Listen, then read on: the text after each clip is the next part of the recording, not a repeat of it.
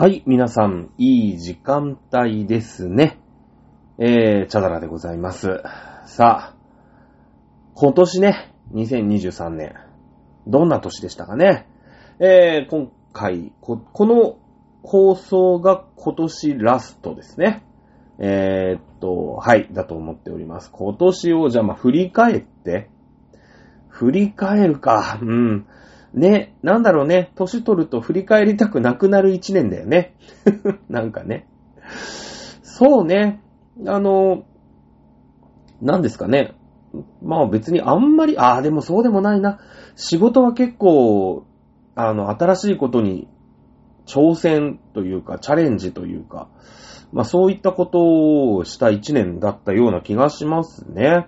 あとね、その、まあラジオなんでね、一応ね、ラジオ番組的には、その世界史に非常にこう、フォーカスをした一年だったな、という感じがありますね。えー、まあね、お手紙、おはがきというか、おはがきをもらってないね。メールいただきまして、フランス革命、まあベルサイユのバラという話でね。まあベルサイユのバラの解説という名前の、まあ、そのフランス革命、フランス中世史になりますよね。まあフランス、もうね、中世になるとフランスだけ、じゃなくて、いろんな国との絡み合いの話ですよね。あの、まあ、フランス革命で、そのフランスという国が、まあ、貧乏になっていって、まあ、民のね、一般民衆が苦しんで、えーまあ、フランス革命につながったという、まあ、ざっくり言うとそういう流れなんだけど、実はアメリカの独立戦争がゴリゴリに絡んでたりとか、じゃあイギリスとフランスが結局仲悪いから、そこでね、アメリカを舞台として代理戦争をやっていたりということが、まあ、あるわけですよ。そして、まあ、あマリー・アントワネットはね、ハプスブルグ家と。うん。えーハプスブルグ家っていうのは、まあ、中世でね、何が大事かっていうと、その血のつながりが非常に大事なんですよ。その、まあ、イギリスもそうだし、フランスもそうだし、何々町、何々町、例えばブルボン町とかさ、ハノーバー町とかさ、いろんなこう、まあ、王家がね、えー怒っては潰れ、怒っては潰れ、みたいな。ね、潰れるとじゃあ次の、うーん、なんていうんですか、ランカスター町とかさ、ね、えーそういったものに、まあ、なっていくわけですよ。ね、血筋が断絶しちゃうと。で、結局、やっぱ血筋が途絶えないことが一番大事。ね。えーこの、うん、まあ、あもうね、マリ・アントワネットの時には非常に大きな、まあ、大、大王家。ね、ハプスブルグ家ということですけども、このハプスブルグ家、大した家柄じゃないんです、正直言って。うん。あのまあね、オーストリアにいた、まあ一つの王家の血筋だったんですけども、はっきり言って、えー大した血筋じゃないんですね。だ本、本流じゃないんですよ。なんだけど、よそのね、えー王家、まあその、本流の王家がいるよね。その人たちが、まあ血筋がなくて、どんどんどんどん断絶していっちゃうわけですよ。まあもちろんね、えー当時は近親婚っていうのは当たり前ですから、まあそういったところで血が弱かったということもきっとあるんでしょうね、おそらくね。うん。えー、と思います。ただ、その本流にいなかったので、ハプスブルグ家っていうのは、あのーよそからの血、まあ、つまりその王族同士で結婚じゃなくても、ほら、血筋が大したことないから、その辺の町娘とかと結婚しても、まあまあ、いっか、みたいなね。そういうね、没落王族だったんですよ。ね、ゴリゴリ王族は、その王族内で結婚しなきゃ、ね、その血筋がとかなんとかとかなってるから、えーダメなんだけど、あの、本流から外れてますんでね、えーいろんなところから、まあ、その辺の町娘と結婚する王子が出てきたりとか、まあ、するわけですよ。で、そうするとですね、血が濃くなりすぎずに、まあ、強くなるわけですね。えーそうなってくると、まあ、遺伝的なね、やっぱ近親婚が多いですから、血が濃くなると、まあ、あ病気になっちゃったりとかね、奇形児が生まれちゃったりとかっていうことが、まあ、あるわけですよ。うん。そして、こう、よそのね、その本流の王族がバタバタ倒れていく中、ハプスブルグ家っていうのは血が薄いですから。ね。えーそうなってくると、その繁殖能力っていうのは、まあ、人並みというかね、えーもう、とにかくちゃんとした子供がちゃんと生まれてくる。ね。で、その子供も、うん、ちゃんとしたところからちゃんと子供が生まれてくるっていうことで、この繁殖力すごかったんですね。で、結局その、あの家すげえぞっていうことになり、えー、断絶しかけたですね、スペインから、スペインに嫁ぐんですね、娘さんたちいっぱいいますから。そしてスペインにもハプスブルグ家ってのができると。ね。えー、いうお話どっかでしたような記憶もあるのか、ないのかな？わかんないんですけれども、まあこんな話をよくしましたね。えー、あの、もうフランスだけにとどまらずにね、中世ヨーロッパ史全体をやっているわけですよね。もうハプスブルグってはオーストリアでしょうから。ねえ、えー、私基本的には世界史はね、あんまり知識はないです。正直言って。えー、中学校の時にまあ一応ね、えー、やるじゃないですか、世界史って。うん。だからまあ、あのー、通り一遍は一応はやりますよ、世界史ね。うん。だけど、高校はね、私、進学校だったんで、えー、高校1年生の時は世界史と日本史並行してやるんですよ。で、やっぱ自分にどっちが向いてるな、みたいなのが結局あって、私は日本史を選んだんだけど、高校ね、そうね、1年生の冬前ぐらい。うん。11月ぐらいに、その、文系学校を受けるか、理系学校を受けるか、大学ね。を、そういう選択があるんですよ。文系の大学を受けますよ。ね。理科系大学を受けますよ、みたいな感じで。そうするとね、で、そこで、えー、社会は何を取るのかと。地理なのか。ね。えー、世界史なのか。日本史なのか。まあ、倫理整形っていうのもう一個マイナーなな科目があるんだけどね。まあ、倫理整形選ぶ人はほとんどいなかったね。うん。あの、学年で、そうね、何クラスあったんだっけ ?A, B, C, D, E, F, G, H 組までありましたから、まあ、一クラス40人として、四波 32? まあ、300人ぐらいきっといたと思いますけども、多分10人もいなかったんじゃないかな。うん、と思いますけども。えー、そこで、もう1年生の秋口ぐらいまでしかやってないの、世界史って。で、そっからは、もう世界史は受験に使わないっていうね、本当は良くないよね。うん、良くない。あの、本当にね、やって分かった。あの、歴史に日本も世界もないんだよ。うん。思うね。僕は本当に日本史、高校ではその日本史、まあ受験もね、え大学も日本,、え、日本史を使ってというか、まあ、えー、本当のことを言うと、僕はあの、一応国公立の大学出てるんですけど、センター試験を受けずにですね、えー、小論文を書いて受かるというね、裏口入学みたいなことをして受かった人間なので、実際は、えー、世界史、あ、日本史も世界史も受験では使ってない。僕センターやってませんからね。えー、あのー、まあなんですけど、一応直前まではセンター試験で社会を使う、日本史を使うなんて思ってましたので、まあ通り一遍、えー、お勉強はしました。まあ受験勉強っていう形でね、えー、結構したつもりではいます。だけど、世界史はね、本当に、どこまでかなまあ、世界史最初からやって、いや、中、古代中、古代中国史だから、なんていうの？ほら、真の始皇帝とかさ、なんかああいうの、だ、だいたいエジプトやってメソポタミアやって、で、なんかヨーロッパをぐちゃぐちゃやって、インドやって、中国やってるうちにもう終わりぐらいかな。うん、世界史ね。ほとんどね、やったことない。で、しかも、一応もうほら、受験校だったから、そもそももう1年生の秋には世界史は捨てるっていうつもりでいるわけですよ。もう高校時点、高校1年の時にもう、あの、受験はね、えー、5科目あって、えー、社会は1科目でいいと。まあ、東大とか2科目いるんでね。もちろん東大を目指すね、僕のお友達の、僕だけお友達と思ってた、えー、加藤くんとかは、ちゃんとね、あの、2教科勉強する、世界史もやります、日本史もやりますっていう感じなんだけど、僕はもうそもそも、えー、高校の時にね、えー、世界史はもう捨てるんだっていう気持ちだったんで、本当に落第点さえ取らなければいいみたいな。一応平均点ちょい上ぐらいだったら世界史はいいよみたいな。だってどうせ、どうせ受験に使わないし、みたいなね。嫌な言葉だよね。受験に使わないし、みたいなね。うん、当時のね、受験生だった、ね、私はそんなことを考えて、世界史はほとんど、正直言ったらね、あの、なんていうの、内職って言ってさ、世界史の授業中なんだけども、こう自分のね、受験科目の日本史とかをこう一生懸命単語帳とかを見てたりとか、そういう学生、ね、ひねた学生だったんじゃないかなと思いますよね。うん。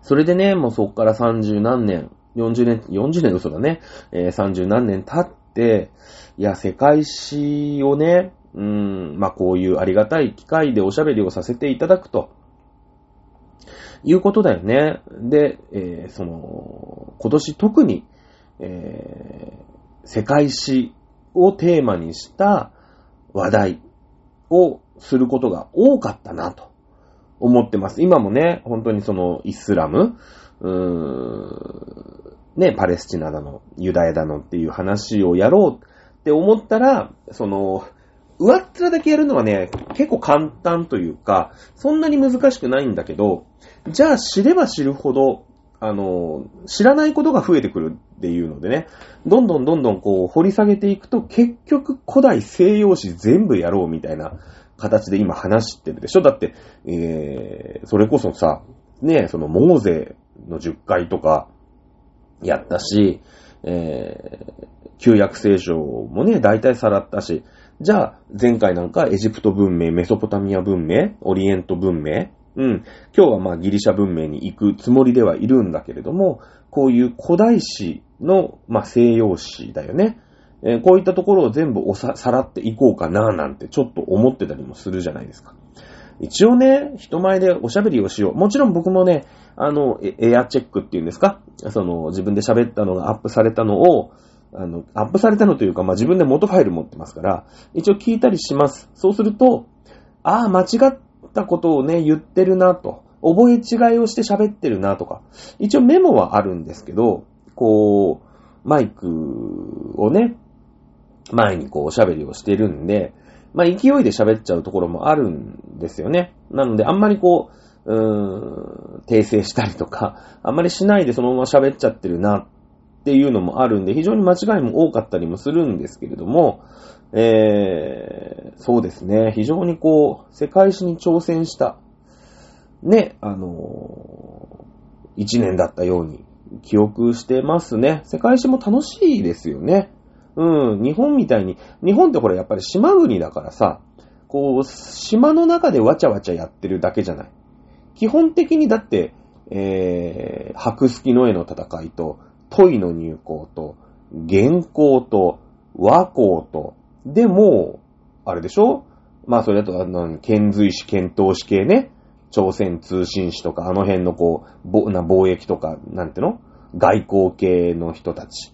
ね、それからまあアイヌの人がちょろっと絡んでくるぐらいで、もうだってあとはペリーでしょ。ね、まあペリー以降は外、外国と絡んでいきますので、えー、外国のね、との絡みっていうのが出てきますけど、基本この島の中だけでなんかあちゃあちゃやってるじゃない。世界史はそういうわけにいかないんだよね。まあまあ、もちろんその、島のようなことでね、例えばイギリスなんかそうかもしれないけど、あの、島国になってることによって、えー、非常にこう独特の文化を歩むところってのはあるかもしれないんだけど、世界史そういうわけにね、なかなかいかないじゃないですか。みんな大体実続きだからね。うん、そうなってくると、その、そこだけ、例えば、まあ今回のね、話なんだけど、イスラエルだけやっててもしょうがないんですよね。うん、そこの、そのイスラエル人どうやって生きてきたのってのはいろんな奴が絡んでくるから。で、そのいろんなやつが絡むには絡むだけの理由があるからっていうことで、まあ今回やってるわけなんだけどね。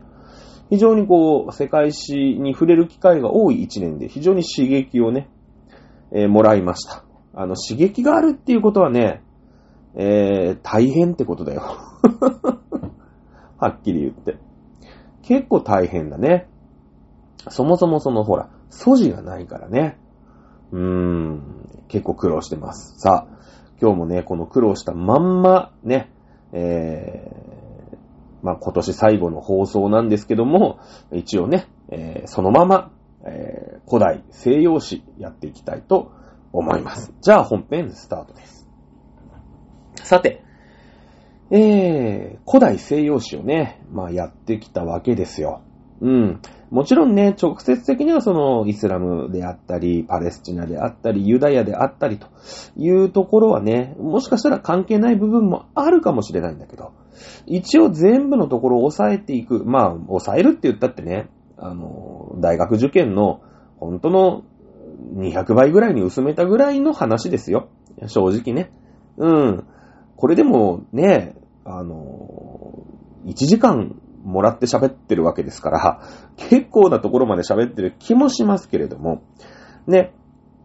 まあ、前々回からのね、えー、振り返りになりますけれども、あの、じゃあ、エジプト。まず1回目、エジプト見たよね。エジプトは古王朝、中王朝、新王朝、そして末期王朝というのに分かれているよと。ね。で、その末期王朝の後、このペルシャにやられるんだよね。うん、っていう話したと思います。で、私たちがよく知ってるピラミッド。これは古王朝だね。えー、紀元前で言うと30世紀ぐらいの話。まあ、中王朝と新王朝ね。で、新王朝の時にこの、うーん、まあ、有名なね。一番私たちが、まあ、もう文献も残ってますから。ね、えー、有名な王様がいたりとか。ね、それこそモーゼが、あユダヤ人のね、えー、エジプトの奴隷やっててそこから逃げましたなんてのはこの新王朝の時代だよ、なんていうふうに。うん、あのー、言いました。ね。えー、有名な王様、ラムセス2世。ね、これ、私、吹奏楽部なんですけどね、ラメセス2世っていう曲、どっかでやったような記憶あるんだよな。まあ、曲になるぐらいだから、結構有名な王様だったんでしょうね。結構ね、竹々し。私、吹奏楽部でホルンという楽器をえー、担当させていただいたんですけども、今でも覚えてますね。結構ね、そのオリエンタルな雰囲気をたっぷり、たっぷりな感じのね、音で結構竹々しいんですよ。ラーメス2世、ラ、ラーメス2世とかラムセス2世とかって言うんですけどね。ミファミレ堂々ミレドシラーラーっていうね。まだ覚えてますけどね。えー、結構なんか、あのー、ホルンが甲高くなっていた記憶がありますね。このラメセス2世ってのは、まあ、いろんなとこにね、こう征服をしてね、えー、やっぱブーンでこう、名を打っていた、えー、王様だったりもしますね。はい。えー、いうことです。まあまあ、またね、エジプトの話し出すと長くなっちゃいますから。ね、えー、あれですけれども、まあ、ペルシャにやられる。そしてその後にマケドニアというとこのアレクサンドル、アレキサンドロス大王ってのが出てくるわけですよね。うん。えー、で、最後に、えー、プトレマイオス朝のエジプトと。うん、えー、いうところがですね、最後の王様クレオパトラ7世。まあ、いわゆるクレオパトラですね。えー、これがローマ帝国に負ける。負けるのはシーザーでしたよね、確かね。えー、に負けてローマの支配を受けるというのが、まあ、エジプトの流れ大体なとこです。はい。えー、次見たのメソポタミアでしたね。えー、シュメル人、アッカド人、えー、アムール人と。いう風に言ってました。このアムール人っていうのが、バビロン第一王朝。ね。えー、バビロンを保守するのは新バビロニア帝国でしたので、えー、その前のね、えー、バビロン第一王朝、都バビロンと。ね。え、このアムール人が作ったバビロン第一王朝で覚えるの、覚えなきゃいけないのが、バベルの塔、ハンムラビホで、目には目を、歯には歯。ね。えー、バビルの塔っていうのは、アセム、ハム、ヤペテの話しましたよね。えー、ノアの箱舟で助かった三兄弟ですけれども、バカ三兄弟なもんだから、神様にね、塔を作って対抗しようとしたんですね。挑戦しようとしたら神様が怒ってね、何、何者かっつってね、あの、生意気だって言ってね、この三兄弟の言葉を別々にしたと。ね、えー、いうことです。そして、えー、バベルの塔は、まあ、未完成のままね、えー、建築は頓挫ということになる。まあ、そういう神話があるわけですよね。うん。まあ、おそらくね、えー、実際は、兄弟三人でバベルの塔なんかできませんから、あの、まあ、いろんなね、えー、部族が、いろんな、なんとか人、なんとか人みたいなさ、ね、シュメール人がいたり、アムール人がいたりみたいな。いろんな民族が協力して、えー、まあ、バベルの塔という、まあ、このメソポタミアにおける、うーん、まあ、なんでしょうね、ピラミッドみたいなものを作ろうとしたわけですよ。でも結局やっぱり言葉が通じないというところで、まあなかなか巨大建造物うまくいかなかったよということなんでしょう、おそらくね。でそれをまあ、旧約聖書の神話として、え、このセム、ね、セム、ハム、ヤペテ、ね、ヨーロッパ語族、アラブ語族、エジプト語族と。ね。だからアラブの人たちとエジプトの人たちとヨーロッパの人たちが協力して塔を作ったんだけど、結局うまくいかなかったんだよっていうのを、まあ、あ神話にしたという風な形なんでしょうね、おそらくね。はい。さらっといきます。振り返りですから。3番目。えー、交差点ってところですよね。えー、これがイスラエルのところです。はい。えー、っと、ヘブライ人ね。ヘブライ人。あのヘブライ人っていうのは、えー、まあ今のね、ユダ、ユダヤ人のことです。ユダヤ人っていうのは、まあ、そのね、えヘブライ人、あの、一緒なんですけれども、まあ、ユダ王国とか、イスラエル王国って作ったからユダヤ人ってことになってますんで、その前、ね、ヘブライ人の時代、あの、おと、エジプトの新王朝に捕らえられて、奴隷400年間やらされてたわけですね。帰ってきたら自分たちの約束されたカナーンという土地には、ペリシテ人というのが住んでいたと。うん。ペリシテ人のでっかい巨人ゴリアテが守ってるわけだ。そこを、ダビデ、ね、二代目、ヘブライ人の二代目の王様、ダビデっていうのが、あ石をね、えー、なんかこう、布にくるんで、ぐるんぐるんぐるんぐるん、えいって投げたらカツンって当てて、えー、倒したと。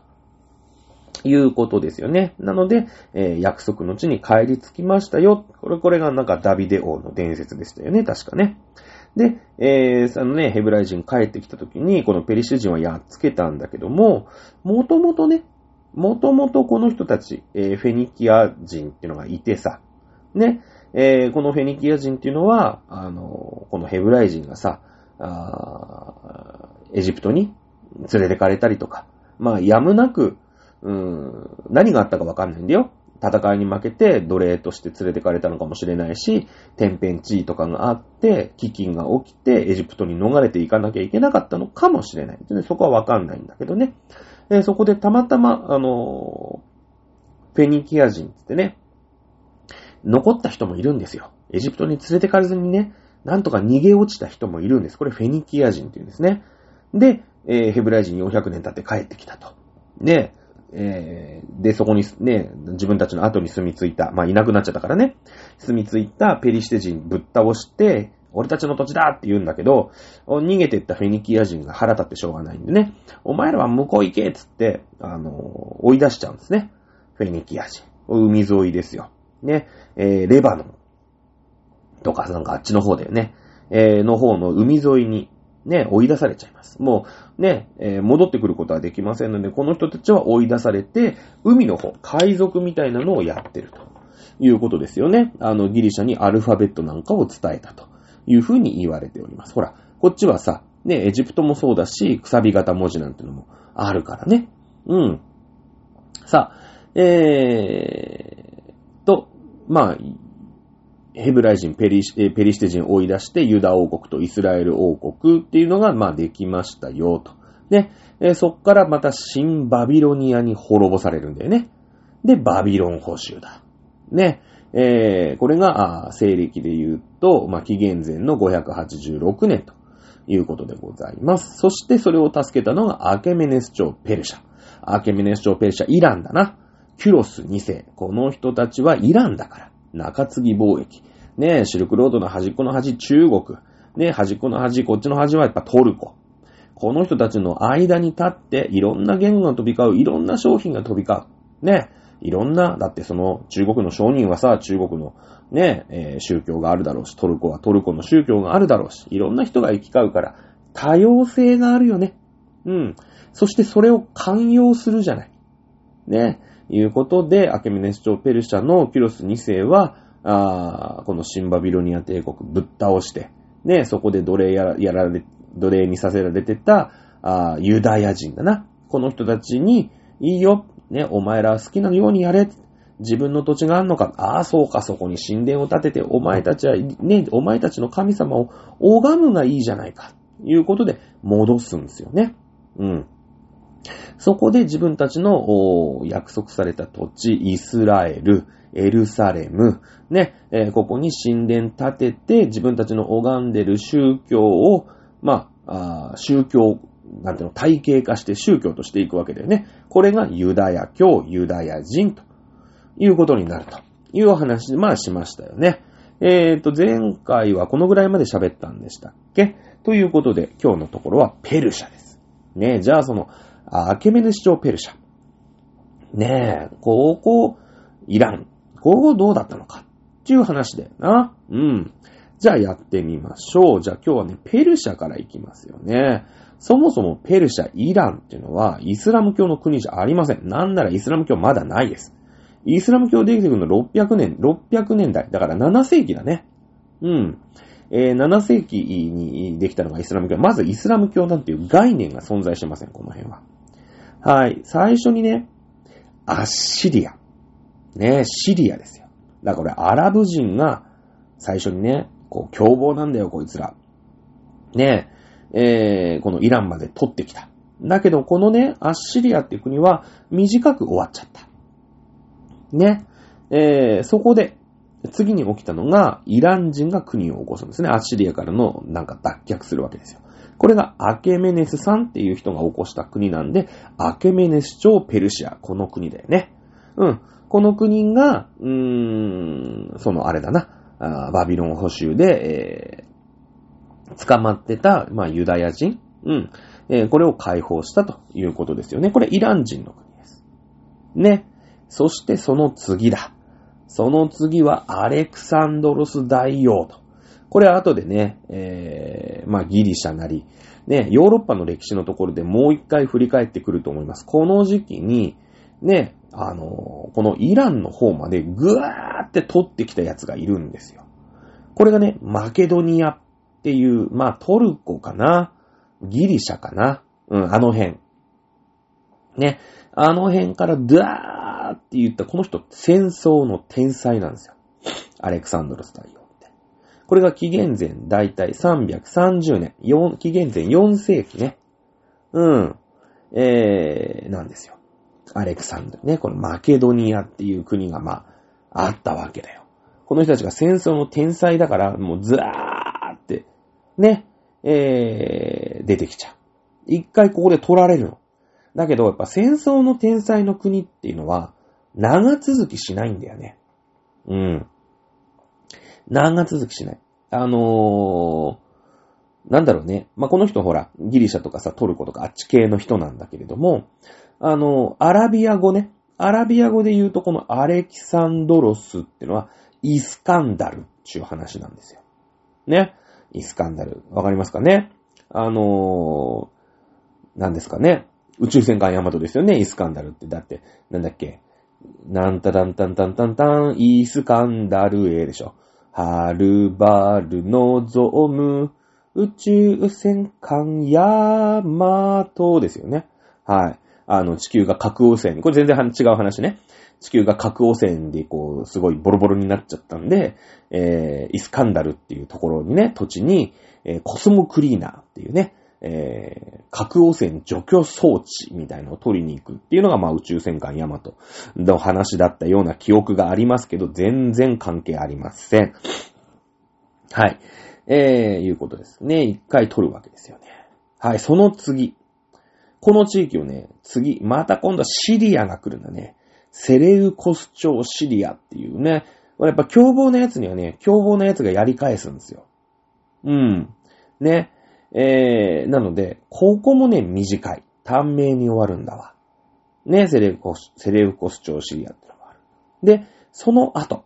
その後に、アルサケス朝パルティア。まあ、これはね、あの、ペルシアに首都が置かれなかったんで、まあ、パルティアっていうところに首都がありましたけれども、これもイランの国です。ね。だまあ、アルサケス朝、ペルシャと言っても、まあ、まあ、間違いではない。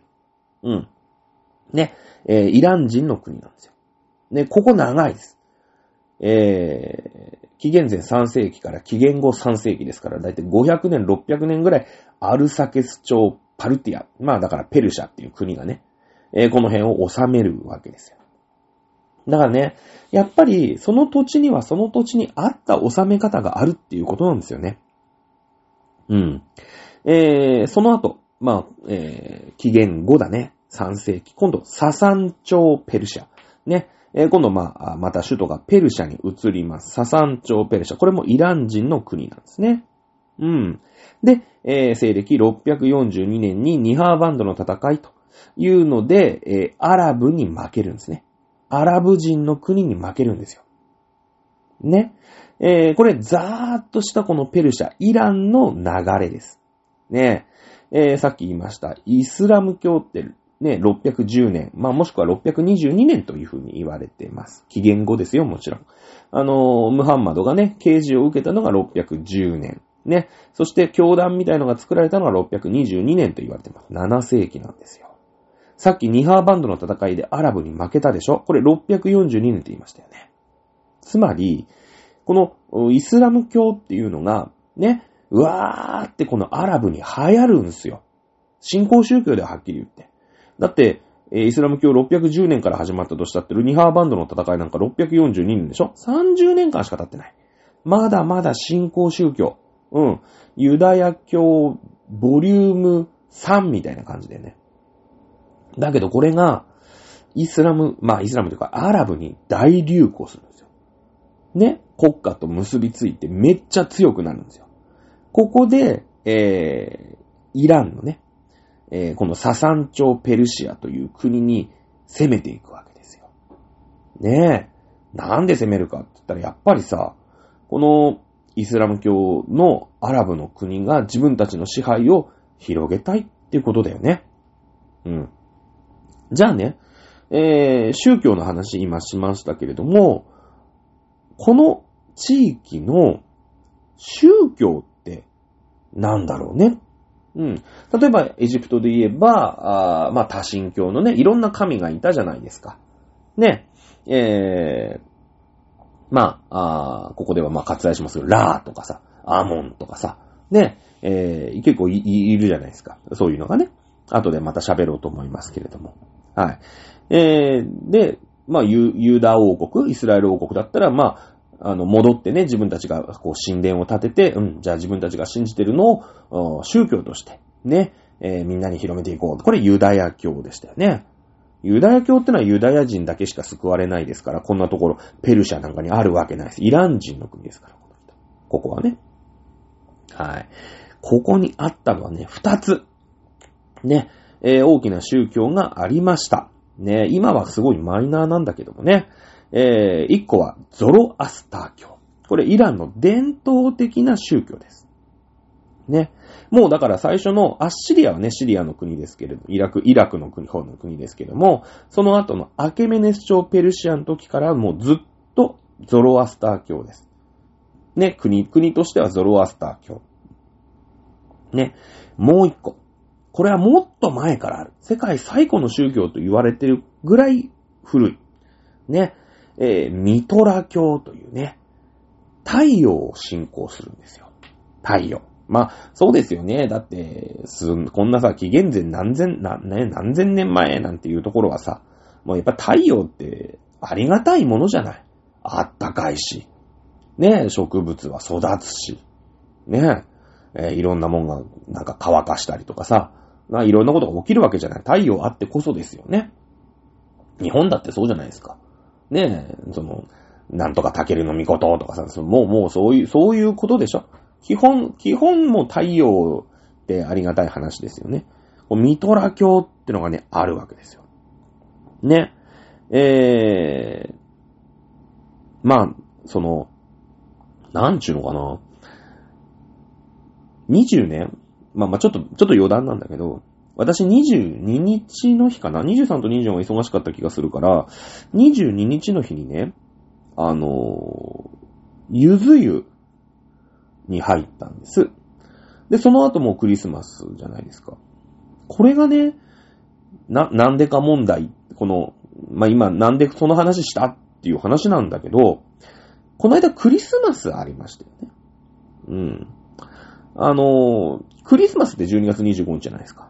で、みんな、浮かれポンチにさ、お、まあ、お祭りというか、どんちゃん騒ぎするわけですけど、じゃあこれなん、なんで、何してんの？と。ね？いう問題ありますよね。はい。えこれ、よくね、言われるのが、まあ、キリストの誕生日だと。ね？いうふうに生ま、言われていることがきっと多いと思うんですけど、これがね、実は、実のところはキリストの誕生日じゃないらしいよ。うん。あの、誕生をお祝いする日にしちゃったみたいなね。なんかそういう話らしくて。クリスマスってクライストプラスミサなんだって。クライストミサがクリスマスなんだって。だからキリストのための、まあ、ミサ、ね、えー、お祭り、いうことなんだけども、あの、もともとね、この、ほら、まあ、ミトラ教っていうさ、太陽神の信仰が、このイランで流行ってるわけよ。で、イランってさ、その、こっちは中国だし、こっちはトルコだし、まあ、トルコからエーゲ文明とかね、えー、まあ、まだその時ローマは何もなかったと思うけども、こう、ヨーロッパにもつながりがあるじゃないですか。だから、このイランで流行ったミトラ教とかゾロアスター教って、世界中に広まるのよ。特にその、ユーラシア大陸中に広まるの。ね。それがもうベースになってるんですよ。その、キリスト教とかさ、ね、その後の、うーん、まあ、日本の仏教とかもそうだしね。その後の、なんか、ベースになってる部分っていうのがちょっとあって、そこが面白いんだけど、あの、ミトラ教ってさっきも言ったように、太陽神、ね、太陽を深く信仰している国じゃないですか。じゃあね、太陽が、の誕生日っていつなんだろうっていう話に、まあなるわけなんだけど、これがね、冬至なんですよ。冬至って一番昼の時間短いじゃないですか。だから太陽がこっから生まれると。ね。おぎゃーと生まれて一番昼の時間が短いわけですから。で、こっからどんどんどんどん太陽が、うーん、夏にかけてさ、ぐいぐい、こう、暑くなっていったりするわけじゃない。ね。で、どんどんどんどん秋口になっていくと、こう、太陽もさ、ね、青年からおじいちゃんになっていく。まあ、おじいちゃんなのかな？老人になっていってさ、こう、最後また赤ちゃんに戻っていく。っていう、そういう進行なのよ。で、さっきそのね、えー、ゆず湯の話したんだけど、クリスマスとゆず、ゆずじゃない。クリスマスとあの、当時って、だいたい、だいたい近いじゃん。1日2日ぐらいしかずれてないよね。うん。だからね、この、もともと12月25日前後をお祝いする、その太陽が生まれたと。ね。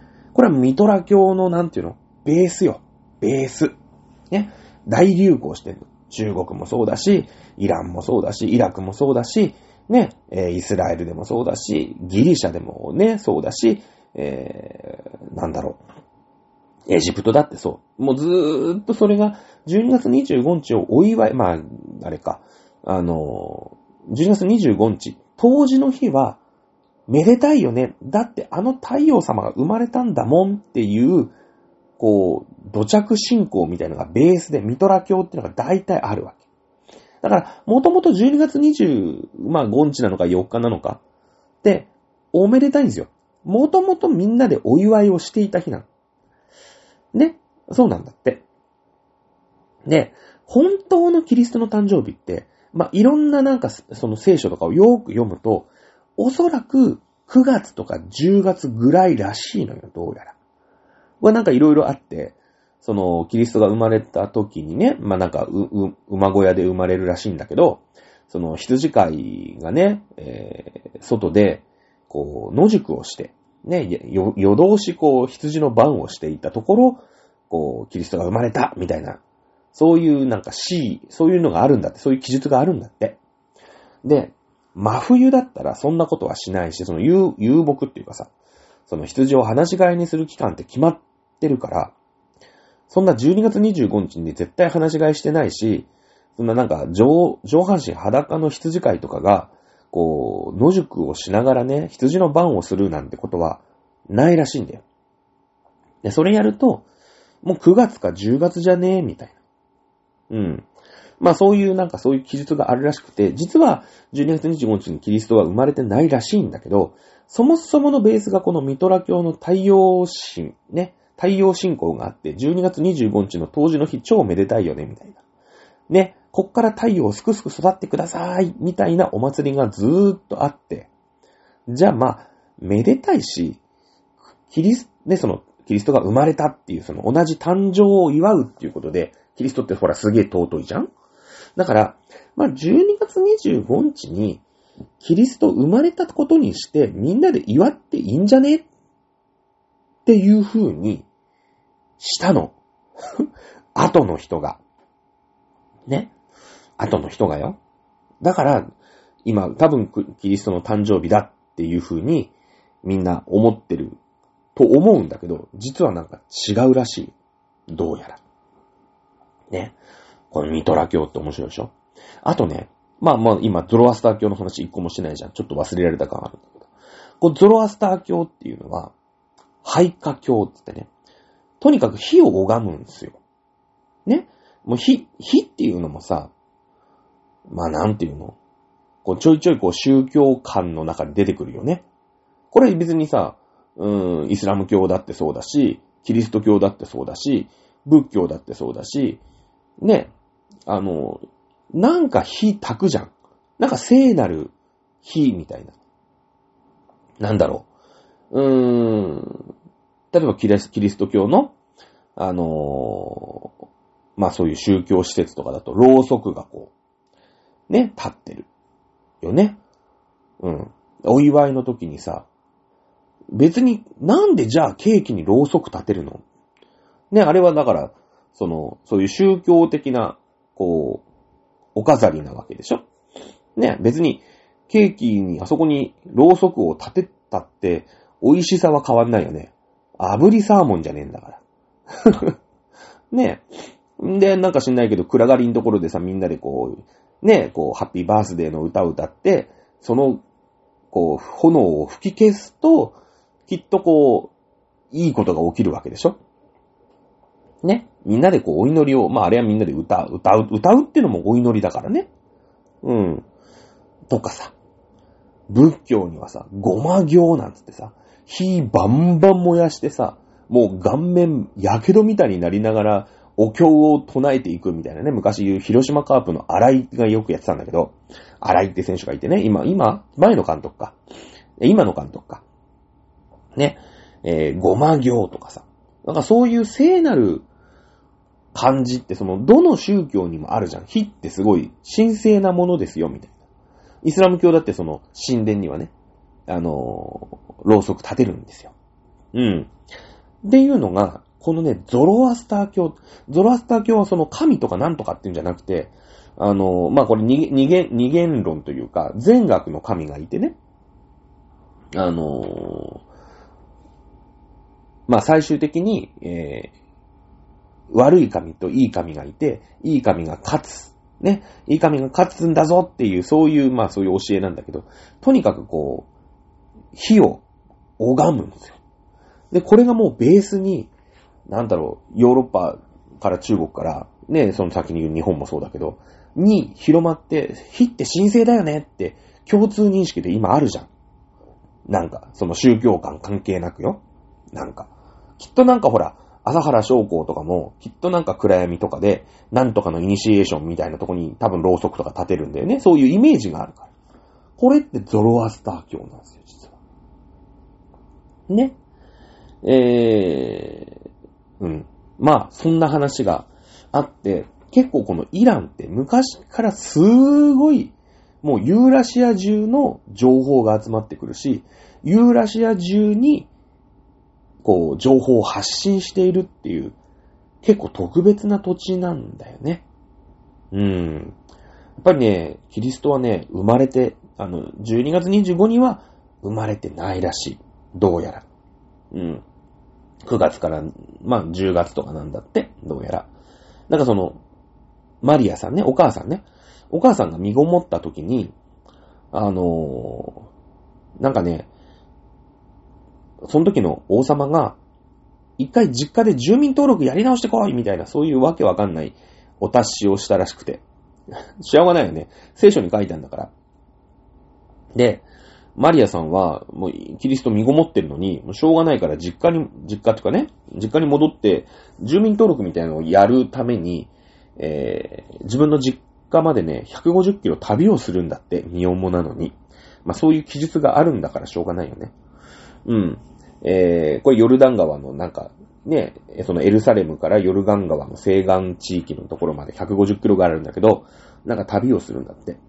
で、当時のことを考えると、冬にそんなことは絶対させないと。死人が出ると。ね、やっぱ砂漠の冬って寒いですからね。なんで、で、その、まあ、妊娠してた時期とかも考えると、まあ、これは夏だろうと。いうことだと、身重で夏ってことはもう秋ぐらいに生まれたんじゃないかとか。ま、いろいろあるらしいんだけど、いいんです。12月25日はめでたいんです。ね。だからもうキリストが誕生日じゃないんだキリストの誕生をお祝いする日なんですよ。ね。いうことで、みんな12月25日はクリスマスだ、クリスマスだって。ね。えー、やってるという話がありましたよ、っていうことですね。はい。ね。えー、まずこのゾロアスター教ね。えー、紀元後3世紀、このね、ササン朝ペルシャ。ね。えー、で、やっと国教化に、国教になります。国としての宗教になるわけですね。うん。ね。えー、善の神。ね、アフラマズダっていう。まあ、しょうがない。そうやって言うんだからね、しょうがない。このね、ま、マズダっていうのが、あの、ほら、広島に、えー、マツダっていうさ、車のブランド、メーカーあるじゃないですか。あれ、松田さんっていうね、まあ、創業者、まあ、正式に言うとなんか創業者のなんか知り合いらしくて、創業者の一人なのかなあのまあ、創業者でいいや。ね、この松田重次郎ってやつがいるんだけど、ね。まあ、この松田から取ってんだけど、あの車のブランドで言うと、松田じゃなくて、マズダじゃん。あの、Z じゃない。MAZDA じゃないですか。ね。普通ほら、うん、例えばほら、トヨタだったらさ、トヨタさん、ね、えー、トヨタさんがやってるわけだから、トヨタで別にいいし。ね、えー、ブリッジストーンが石橋さんなのかどうか本当は知りませんけど、ね、サントリーが鳥居さんかどうかも知りませんけど、普通の松田じゃなくてあれマズダって書いてあるじゃないですか。これがね、このゾロアスター教の、あの、善の神、アフラマズダから取ったという風にネットに書いてありましたね。あ、そうなんだと思ってね。あの、なんでしょうね。アケメネス朝とかさ、ササン朝とかさ、こんなのどうでもいいんですよ。あの、僕はね、こういう、あの、くだらない雑学が欲しくて、この番組をずっとやってますからね。そう、しょうがないですよ。そっちのがね、飲んだ時によっぽど役に立つよ。うん。ね、今度ロードスターって、まあ、あの、ツーシーターのさ、二人しか乗れないね、あの、スポーツカーがあるんですけど、青、青いね。まあ、わかんない。青以外もあんのかな？わかんないけど、まあ、ロードスターといえば青なんですよ。ポルシェといえば赤じゃないですか。ね。えー、そう、全然関係ないんですけど、あの今度ね、そういうのを買った友達がいたら、そういう風に言いますよね。うん。えー、まあね、そのね、最初のその、アケメネス朝ペルシャ、それこそ、まあ、国境になったのは、さっきも言ったササン朝の時ですけれども、もうアケメネス朝ペルシャからずーっとゾロアスター教って、えー、このイランでね、ずーっと信じられてたというか、その国境って言って国として、国の宗教はこれだってなったのは、まあ、最後のササン朝の時なんですけども、ね、えー、ずーっと、まあ、信仰されていた宗教なんだよね。それこそ、642年かな ?610 年から始まったあイスラム教が、まあ、ぐいぐい言わしてきて、えー、アラブにね、この、ニハーバンドの戦いで、えー、アラブに、まあ、負けるまでだよね。アラブに負けてからは、あこのイランという国は、えー、あれですね、イスラム教の国に、まあ、なっていくわけなんだけど、その前はこのゾロアスター教、そしてなんならもっと前のミトラ教というね、うん、のを信仰していたと。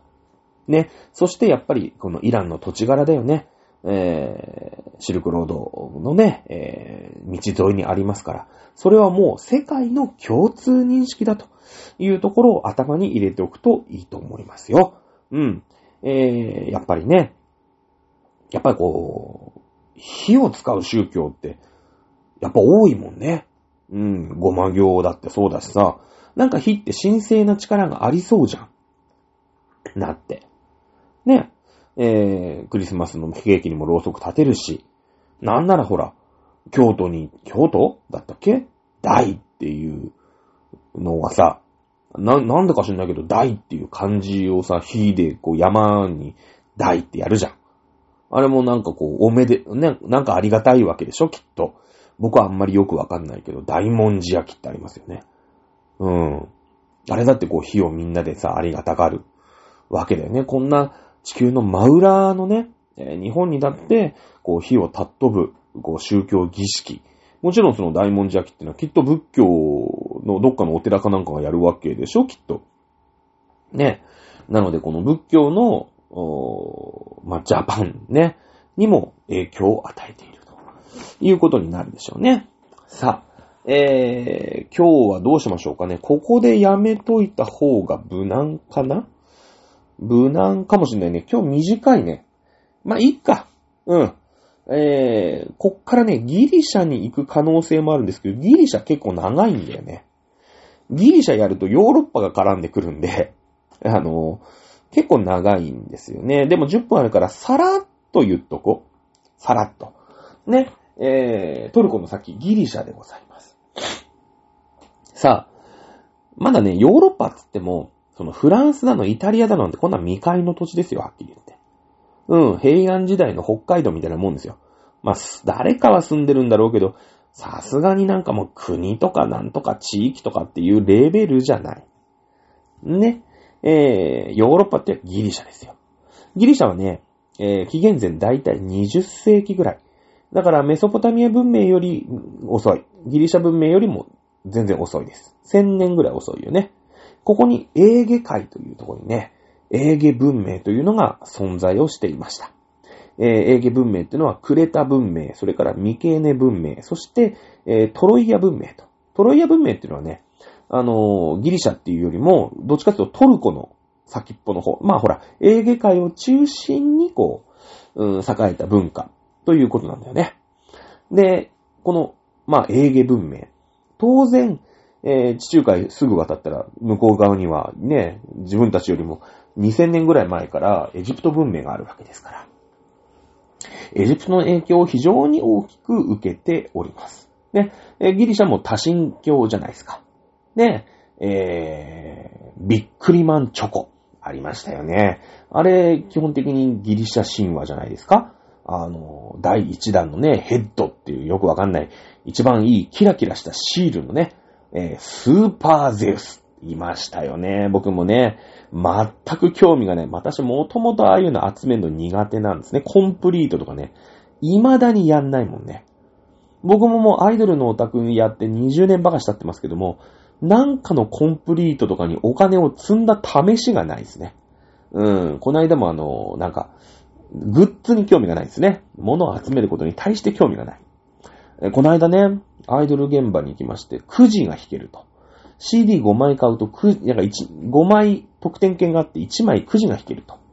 でそうするとなんかこう、未発売、ね、えー、非売品か、うん、の、缶バッジが当たる。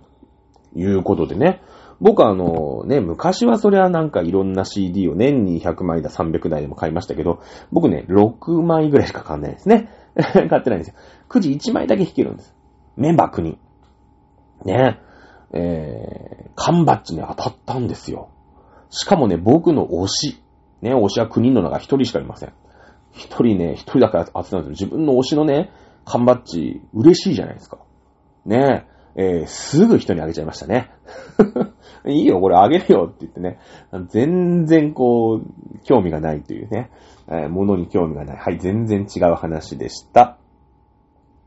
えー、っと、何の話だっけ？エジプトね。エジプトじゃなかったギリシャのゼ、ゼウスね。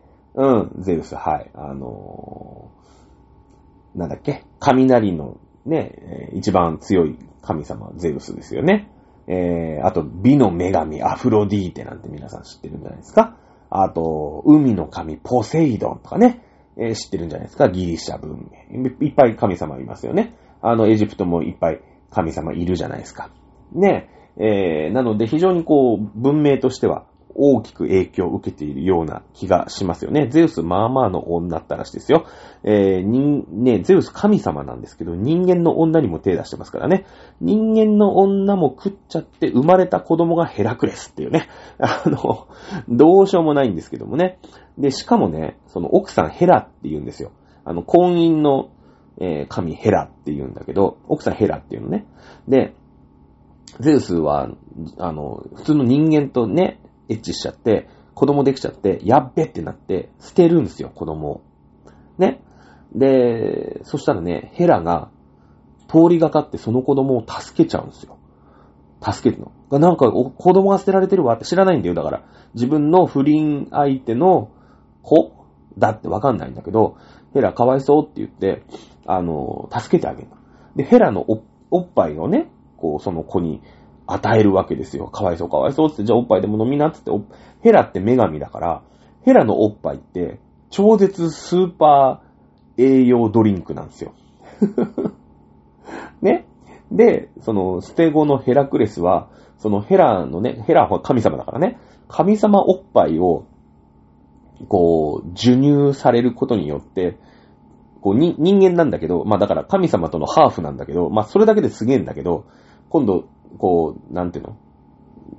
こう、おっぱいすら、神様、神様おっぱいだから、えー、超すげえやつになったのね。もう誰も勝てない、すげえムキムキマッチョマンになる。これヘラクレスなんですよね。覚えておいてくださいね。えー、まあいいんですけれども。さあ、ギリシャもね、なんやかんやありまして、まあなんやかんやあってというのは、歴史が残ってないんですね。うん、歴史が残ってない。まあ、おそらくですけれども、いろんな人たちが特会引っかい、戦国時代のことみたいなことをやっているんでしょうね、おそらくね。うん。えー、ギリシャ人がですね、まあ、紀元前12世紀からだいたい8世紀、紀元前8世紀ぐらいにかけて、どんどんどんどん降りてきます。ね。イオニア人とかドーリア人なんていう人たちがね、どんどんこのギリシャに入ってくるんですね。うん。まあ、このイオニア人っていうのはアテネ。ね、この、その後ね、えー、皆さんよく知ってるギリシャでいう都市国家、ポリスなんてとこのアテネを作って。で、ドーリア人っていうのが、まあ、あスパルタ。ね、このアテネに並ぶ有名な都市国家ですけど、この辺を作ったなんていうふうに言われています。まあ、多分次回にね、もう少し詳しくやっていくと思いますけどもね、この人たちね、とにかく、その、なんていうの、全く歴史が残ってない。だから、昔で言うとなんていうの、ほら、文字はさ、ね、石とかに刻んでたんだけど、もうそれもめっちゃめちゃに壊すから、全く残ってないんですよ。ね。えー、まあおそらくこのギリシャ人たちが南下していくときに、えー、メタメタに壊したんだよね。このエジプト文明、そのクレタ文明、ミケーネ文明、トロイア文明。ね。えー、あ、この3つの文明ね、えー、仲良し小良しありません。ライバル同士ですね。えー、ちょいちょいバトルしてます。はい。クレタ文明とミケーネ文明とトロイア文明が戦って、えー、トロイア文明の、まあ、トロイアというね、えー、ある一つの城壁を持ったお城っていうんですか？都市ね。これがなかなかね、攻め落とせないということですね。このミケーネ文明側は、えちらおちらね、えー、なんか木馬？なんだろうね。なでっかいなんか、ね、着ぐるみみたいな、着ぐるみじゃないっていうのはね、でっかいアドバルーンみたいな中を、に、こう、馬の形したね、えー、でっかいアドバルーンみたいなのを、その、城、城門の脇に置くんですよ。トロイヤの。で、トロイヤはな、なんだこれって言って、まあ、とりあえずいいから、ちょっと広場に持ってくべって言って、わーって持ってくんですよね。で、それ、なんだこれはって言ったらそっから兵士がなんか300人だか400人だか出てきて、えー、トロイヤを任すっていうね。これはあの有名なトロイヤの木馬っていう話じゃないですか。ね。あの、今でもパソコンのね、あの、セキュリティソフトありますよね、なんか。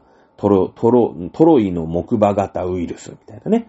一回そのメールに添付されたのを開いちゃうと、中でね、コンピュータウイルスが悪さするみたいな。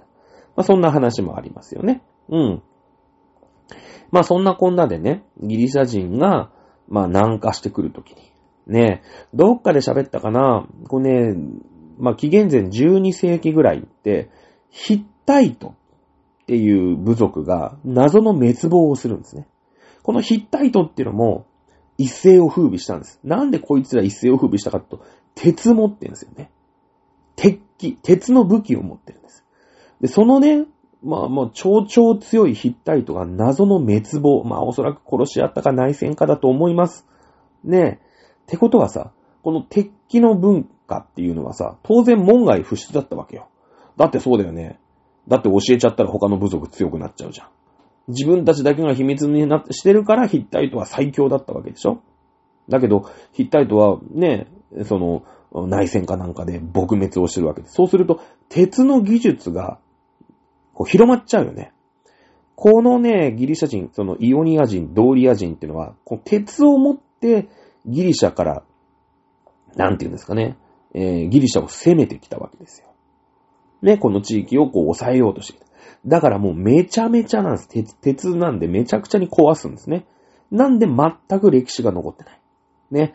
えー、まあ日本のだから古墳文、古墳時代より前ってさ、そのなんかよくわかんないんだけど、卑弥呼どこにいたの問題とかも未だにわかってないわけでしょ？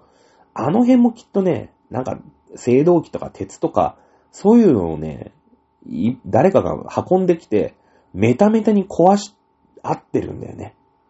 残ってないんですよ。おそらく。ね。だからまあ、なんやかんやありまして、えー、紀元前8世紀にポリスが成立します。こっからガチガチに歴史残ってます。なぜか。ね。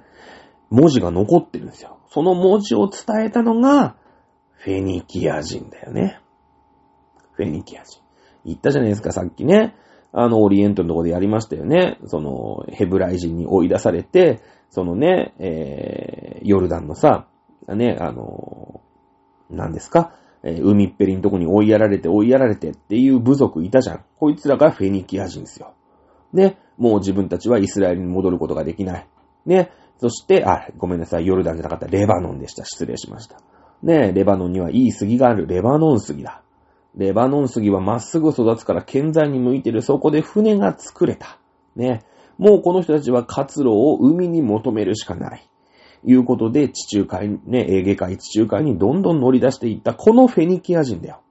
こいつらが入ってくるわけ。ね。フェニキア人は、このオリエンタルのところの文字というものを、技術を持ってる。ね。えー、こいつらが、あヨーロッパ、まあ、つまりギリシャに、えー、文字、アルファベットだよね。これをもたらした。これちょっとやりましたよね。アルファベータをもたらしたと。これがアルファベットと。ね。ヘブライ人にハブチョネされて、ね、えー、レバノンに、の海っぺりにね、追いやられた人たちがしょうがなく出てった先にも、もうギリシャがあるわけだよね。でもギリシャぐっちゃぐちゃにされてたわけですよ。めっちゃ揉めてた。で、そこで文字も何にもなかった。みんな不便してた。フェニキア人が、まあ最初好戦的にね、えー、喧嘩売りに行ったのか、仲良くしに行ったのか知らないけど、まあ出会うわけですよ。ね。えー、そこで、えー、こんな便利なものがあるよ。お前ら何？今自分たちがやってることを残せないの？って。こんな便利な書き方があるから、やってみっていうことでフェニキア人教えたんですよね。うん。そして、やっぱり文字が伝わるっていうことはさ、意思の疎通ができるってことじゃないですか。ねえ、だって、伝言ゲームよりもしっかりものをね、ノートに書いて帳面回した方が伝わるでしょ？そうですよね。ということで、えー、まあ、紀元前8世紀にポリスが成立して、この一気にね、フェニキア人が伝えたアルファベットにより、紀元前6世紀、だいたい150年ぐらいで、この都市国家社会、まあ、ギリシャの、まあ、ギリシャ国というかな、うん、まあ、正確には一つの大きな国というよりも都市国家の連合体だ。ね。一番有名なのはアテネ、そしてスパルタ。ね。この人たちは一つ一つが国なんだけれども、ね、俺たちはギリシャを、ね、ギリシャ人、ここに住んでいる人たちなんだ、仲間なんだっていう意識でまとまると強いと。いうことになりますよね。えー、この後ね、このギリシャは、まあ、ペルシア、ね、ダレイオス一世のペルシアに攻められたりとか、ね、いろんなことがあるんですけれども、それはまた次回やっていきましょう。ということで、今、えー、今年もね、一年、あの、多分一回も休んでないんじゃないかな。あの、は、なんていうんですか。走り切ったことは、えー、大変皆さん聞いていただいた皆さんのおかげだと思っております。今年一年、本当にありがとうございました。また来年もね、よろしくお願いいたします。ということで、また来週お楽しみください。さよなら。